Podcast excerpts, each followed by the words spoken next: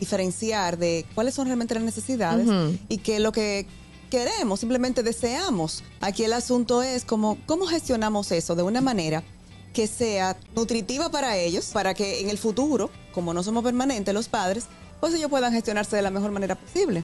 Y lo que yo recomiendo es, primero, es tener uno como padre claro cuáles son las prioridades, tanto de uno como de la familia, porque si nos dejamos llevar por las cosas que van surgiendo, por el bombardeo del marketing, Te desbanca. pues uno se va, exactamente. También hay padres que no están presentes.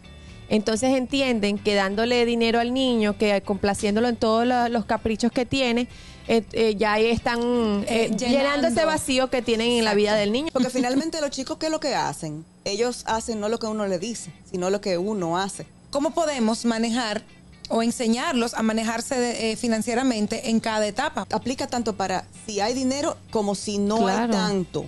¿Por qué? Porque si hay dinero no es que vamos a tener una llave abierta, porque lo hay. Si es adolescente, también preadolescente, podemos asignarle una mesada que vaya de acorde con nuestra realidad. Ellos tienen todo cubierto. O sea, ellos tienen todo Sí, cubierto. sí. Entonces, ¿qué es esto? Los quereres, que de, de eso que se le va dando también, y, eh, irle diciendo que tanto ahorre para o sea, gastarlo en lo que le gusta, pero también guardarlo para otras cosas más grandes. El gusto, el gusto de las 12.